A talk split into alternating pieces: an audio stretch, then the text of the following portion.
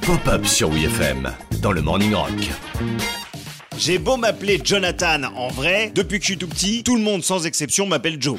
Joe Évidemment, comme Joe est un prénom hyper répandu dans la pop culture, j'ai passé ma vie à me prendre les mêmes blagues. Si vous aussi vous vous appelez Joe, vous les connaissez déjà par cœur. Joe le taxi, plus répandue, évidemment, l'éternelle blague qu'on nous fera jusqu'à notre mort, c'est de nous interpeller comme ça à chaque fois qu'on veut nous parler.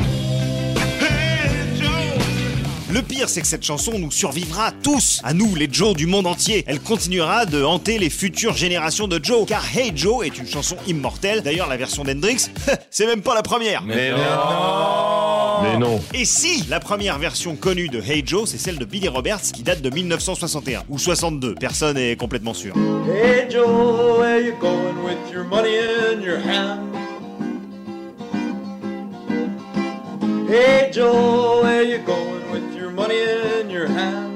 Et si je dis première version connue, c'est parce qu'on n'est même pas certain qu'on la doit à Billy Roberts, cette chanson. Comme plein d'autres standards des origines du rock et du blues, la paternité de Hey Joe reste trouble. C'est un très grand et très curieux mystère. Ce qui est certain, en revanche, c'est que c'est l'une des reprises les plus populaires de l'histoire du rock, avec plus de 1000 versions différentes. Ça fait beaucoup, ça fait trop. Dans le tas, il y a du très bon, comme la version psyché des Leaves, sortie juste avant celle de Hendrix.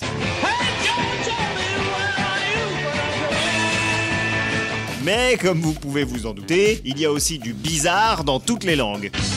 Hey Joe, o que teu filho vai pensar quando a fumaça. Bon après, évidemment, la meilleure version, euh, c'est celle-là. hein. Hey Joe Tous les matins sur WeFM, il pète à l'antenne.